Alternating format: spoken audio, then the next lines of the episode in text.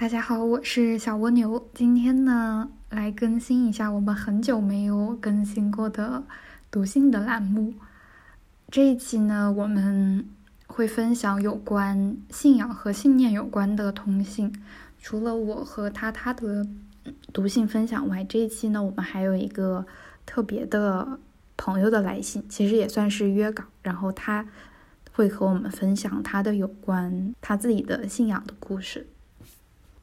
这封来信呢，是王同学分享的他的有关信仰的一些看法。由于他不便自己朗读，然后就由我和他他代为他分享给大家。我想以“光荣在于平淡，艰巨在于漫长”为题，谈谈我的想法。因为职业原因，所以我写的不涉及任何秘密，也不一定精彩，不一定引人入胜，只当是博君一笑吧。光荣在于平淡，艰巨在于漫长。这句话源于《士兵突击》里的一句台词，它既不华丽也不优美，细细品来还有点无奈，但它却在很多人心中泛起了很多涟漪。回顾这几年的历程，也不如别人想的那么轰轰烈烈。虽然也经历过大大小小的事情，但总觉得过去的就过去了，新的征程总还是需要自己去走。日常的平淡最能杀灭志气，我感触很深，因为无论刮风下雨。早晨六点起床的哨音一定会响，多睡会绝无可能。重复的劳动，重复的训练，重复的日常，一二三四是重复的呼号。其实一天还好，一百天也还行，但一千天呢？两千天呢？现在我已经有两千零二十三天了。说实话，有讨厌过，但没想过放弃离开。你问我为什么？我说这里有互相关心的战友，有能展现才能的舞台，这里有为一颗赤诚的心准备的一切一切。或许你我都很平凡，但我们每一个人都是这个祖国不可或缺的一块小小红砖。你会觉得高大的仪仗兵令人爱慕，飒爽的特种兵令人崇拜，但更多的是平凡的岗位。但平凡人是最伟大的。我想这是哲学的观点，是人民史观的体现。我想，如果你是有志气的，就不会被平凡平淡所消磨，反而是会在平凡中找到方向。学姐问我。为什么我们能有很强的集体主义精神？我想说说我的看法。说实话，我也看到社会上个人主义在盛行。有人说是独生子女，是教育原因，是经济社会发展太快而思想观念没跟上。我是比较认同的。我们都觉得不好，但似乎改变不了之时，便开始了随波逐流。这是我一点浅浅的看法。我们深深的爱领袖，爱祖国，也收获了肯定。我们觉得值得多付出牺牲，我愿意，这是根本。曾写过一篇发言稿，里面我写道：我们的情谊并不是靠外在因素催生的，而是从点滴中培养，相互关爱，彼此温暖，相互鼓舞。我想，如果一群人舍弃了自己的小九九，并且这成为了一个习惯、一个传统、一个源于土地革命时期延续至今的血脉，那么每一个加入的人，哪怕最初有那么些自己的小九九，但也会随着时间的推移，把私心变成公心。最后再写写艰巨在于漫长吧，没有什么是一帆风顺的，一定会有坎坎坷坷，只要能正确认识。这是客观现实，是可以克服的，便不觉得苦了。我们常常也会接受挫折教育，会受严厉惩罚，会被处罚，会经历普通人不会接受的种种。但我们会有思想教育，会有组织关心，会有党的关怀，会清楚地认识到过程只是方法，其目的是积极的。长久下来，坚强或者说勇敢，便也就刻在了心里。写的有点草率，也没有仔细推敲，说起来还是有点完成学姐布置的任务嫌疑。但其中种种与君共勉。这期呢，我们的主题是信念、信仰。我选读的是来自第一百四十五周的通信，信仰是需要勇气的，以及第一百七十五周通信，不要被定死在冬季。信仰是需要勇气的。第 N 次写在微博和 Summer。其实明明知道是自己自制力不足，但还是要做一些表面行动来彰显自己的决心。果然，我这周游荡在豆瓣上的时间明显增加。唯一的一点点好处，大概是刷完豆瓣后会比较想去读书观影，分享最近阅读的比较符合现阶段的一些 points。一人的一生本身就是空无一物，只有当什么内容填充起来以后，人才会获得自己的本质。所以人并没有什么预定的本质，人的存在原本就是虚无，它的本质是有待形成的。突然就想快点确定下来工作了，闲了这么久，我想去填充，去形成了，快给我一个盒子来。二，韦伯说。人是悬挂在自己编织的意义之网上的动物。我喜欢逐渐成为最重要的标准，但建立在我喜欢之上的选择是脆弱的。个人意愿是一段极其善变的事，选项不一定糟糕。糟糕的是，我选了，但永远也不知道选的对不对。这种长期存在于内心的动摇和不确定感，是现代人最显著的精神特征之一，几乎成为一种时代的病症。三，信仰需要极大的勇气。收到了美丽中国的录用通知。等待结果的三天中，脑袋里浮现无数关于乡村教育与我的幻影，连日常 BGM 都变成了稻香。我知道不考虑身外物，发自内心的声音是想去的。我想去补上所缺乏的关于乡村的想象，写支教日记，写粉笔字，和学生打成一片，记录变化，甚至有一种偏远地区的小班级才是因材施教的最好地方的天真想法。但另一方面，我也看到了很多劝退的信息，这不是一件能用数字计算出答案的事情。于是陷入到最近所读的永远没有正确判断标准的价值判断的泥沼里。个人必须决定，在他自己看来，哪一个是上帝，哪一个是魔鬼。四，齐美尔说，金钱只是通向最终价值的桥梁，而人是无法栖息在桥上的。晚安喽。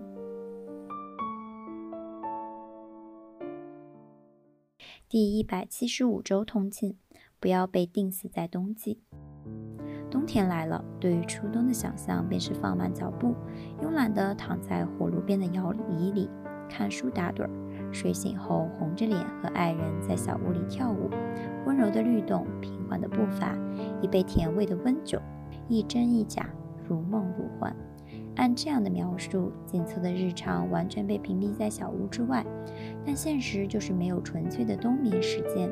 现实的凛冽和小屋的温存总要相遇的，也总要各减一半。还好的是，经验表明，忙起来的冬天就不冷了。教课两个月了，三五年级的英语都拖拖扯扯地学完了三个单元。刚才整理他们的单元小测成绩，发现同样是英语零基础的三年级学生，同样家庭出身的兄弟姐妹，成绩可以迥然不同。同样的一节课，同样的新字母，有些人一节课结束后可以标识出来，有些人却连怎么抄都不会。于是开始反思，开学时我向每个人保证的，英语是一个全新的开始，用心学，每个人都能学会学好。这仿佛成了一个谎言。有的人似乎被下了蛊，上次三十五分，这次还是三十五分，成绩上下波动区间不超过十。他根本就不会爬梯子。开始注意更多，每天上课被点名，被叫到办公室，被放学后留堂的都是那几个，嬉皮笑脸，没心没肺。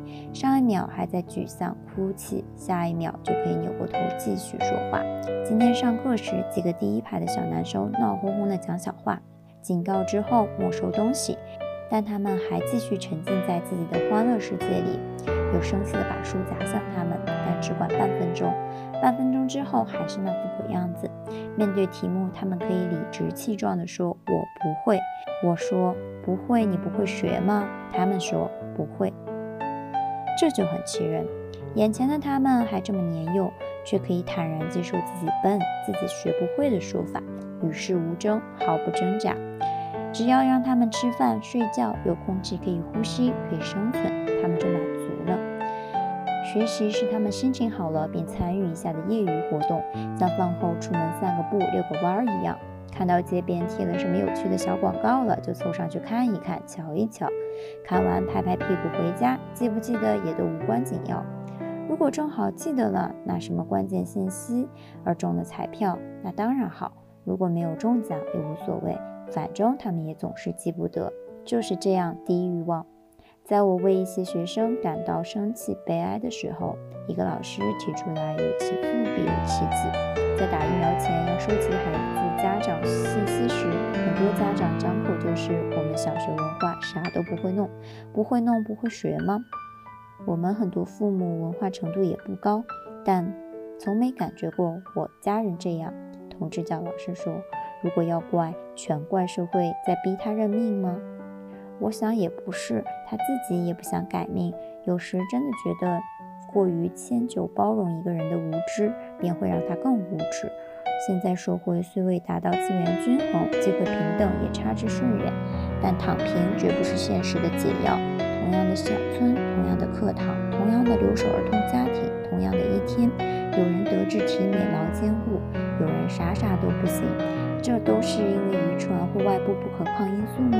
面对这些，首当其冲是要向内找原因，总结出差生共有的一些外在行为表现：不会做好，不会翻书，不会记笔记，不会交作业，不会举手回答问题，永远在沟口默默。只说外在的，暂不提什么不会预习复习了。这么多年攒下来的坏习惯，早已铺成了一个轨道。但凡经过的车，都会沿着轨道的方向走，仿佛一切都是命中注定，仿佛一切都是无可奈何。仿佛自己就这样了。我相信，我们向乡村学校输送我们的主要意义，并非教书，而是去影响。这种影响不见得很大，可能只是一个普通话说得很标准的老师，一个爱读书的形象，一个永远相信可能的信念，留下一个印象，再下一个向往。远比拉扯一学期提起来的几分更有意义。提分只能代表他们对这学期的课本相对更熟，而留在心里的影子才能在未来化为求知欲、自信心，伴随他们一路向前。跟自己说，教育是耐心活，闲记远不如勤记的百分之一重要。不要放弃自己，不要放弃对好习惯的追寻，不要被定死在丧气的冬季。知乎上呢有一个问题是说，人生的意义在哪里？然后这个题目就说，人在俗世所做的一切努力有什么意义？所有的成就都会随着肉体的灭亡变得毫无意义。那人生的意义在于经历和过程吗？有讨论过关于我们现在的所在做的这些职业是为了什么？由此而推演到关于人生的意义这个。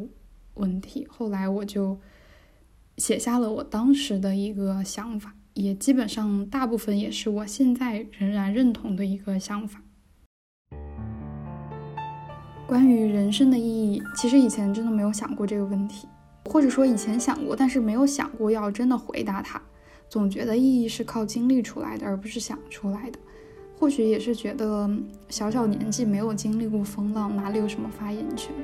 这种问题应该是等到儿孙满堂时，以一种轻松的语气给出一个短小精悍的回答，然后在小辈们的一片赞叹和惊诧中，然后继续吹自己年轻时候的那些牛皮。但正好最近聊天说到了这个话题，然后脑子里又冒出来一些想法，因此斗胆来写一些此刻所认为的答案吧。首先，这个答案不是工作，工作是人生的价值，但不是意义。价值是我是谁，意义是我为了谁，我为了什么。我们以自己的职业技能解决问题，从中获得社会认同和自我认知，这是我们作为一个个体的人所创造的价值。人作为社会动物，要在群体中生存，就免不了依据外界来评估自己。成就感使我们确信自己的存在是有价值的，我们也从中收获自信和底气。但是这份工作的价值的可替代性太强，换句话说，你的这份价值不是独一无二的，没有甲乙。丙丁也可以做，也可以为组织创造出不少于甲乙能创造的价值。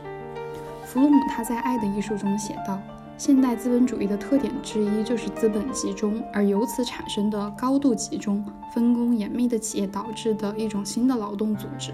在这一组织中，个人失去了个性，而成为机器中一个可以随时调换的齿轮。每一个人不过是齿轮，听起来很残酷、很冷漠，但这就是现实。现代资本主义需要的是。”人一方面能感觉到自己是自由和独立的，并相信自己不屈服于任何权威、原则和良心；另一方面，他们又准备执行命令，完成别人交给的任务，服服帖帖地进入社会这部机器中去，规矩地听人摆布，自愿服从领导，盲目地受人指挥。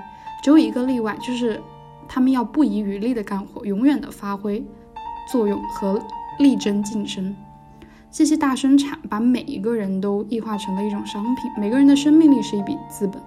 我们所被灌输的价值观就是遵循指令，从而使这笔资本能够带来最大的利润。机器需要的不是有独立性的人，只要按照标准能满足它的生产需要，你就是合格的，否则你立马会被替换掉。现代社会最不缺的就是可以按照标准执行命令的人。如果把工作作为人生的意义，那岂不是这份意义随时摇摇欲坠、岌岌可危吗？那么我们的不可替代性在哪里？什么才对我们是真正重要的？我现在觉得人生的意义是在于爱和信仰。沈从文他在一九三一年六月写给张兆和的书信里写道：“芦苇是易折的，磐石是难动的。我的生命等于芦苇，但爱你的心希望它坚如磐石。”以前我们总爱用顽强、不屈不挠来形容生命。但事实上呢，生命是一种太脆薄的东西，并不比一株花更经得住年月年月风雨。携带病毒的空气、违章的汽车、病变的器官，都可以轻而易举地结束我们的生命，并没有谁敢说谁能真正的控制住自己的命数。而比生命本身更有力量的是爱。疾病可以使我们迅速衰老和死亡，灾难可以使我们遍体鳞伤，但是不能摧毁我们的爱。地震的时候，用生命为孩子撑起一小方天地的母亲，即使她的生命被夺走了，但是她对孩子的爱在这一刻的时空凝成了永恒。这份爱是无可替代的。工作离开了你，依旧可以被另外一个人完成的很好；但你的家庭离开了你，却另永远没有另外一个人可以复原，终将不复完整。而你给朋友的依赖和信任，也是他的另一个朋友无可替代的。爱自己。父母、伴侣、朋友，爱生活，这才是我们人生的意义。纵使人生易逝，但当下的爱却在这一刻凝结成了永恒。陈之尧他在《一生一遇》中有写到一句话，是说，在这世上，除了人，没有什么东西是独一无二、不可取代的。生活本身也充满了无限魅力，江河湖海、大地山川都等着我们去探索。世界很大，我们很小。一点点去经历，才能用有限的人生去感知世界的无限。与永恒的建筑历史本身相比，人只是匆匆过客，如蝼蚁般轻飘过人生间。既然那些物质的东西远远可以比我们的生命存在的更久远，那我们如何以这短暂的有限对抗浩渺的无限呢？我在有信仰的人身上看到了一种可以对抗这种有限的巨大力量。手术台一线的与死神病魔抗争的医生，生死攸关的危难中舍身救人的警察，一生为自己的学术信仰而鞠躬尽瘁的学者们等等，他们以一种对生命的信仰、对人命的信仰、对知识的信仰，扛起肩上的重担，以自己小小的身躯去和自然抗争、和邪恶抗争，争取社会的进步。我敬佩无数个怀揣着信仰前行的人。人的一生太轻了，做好一两件事就够有重量了。个人逝去了，这些信仰一代代传承，凝聚成了永恒的力量。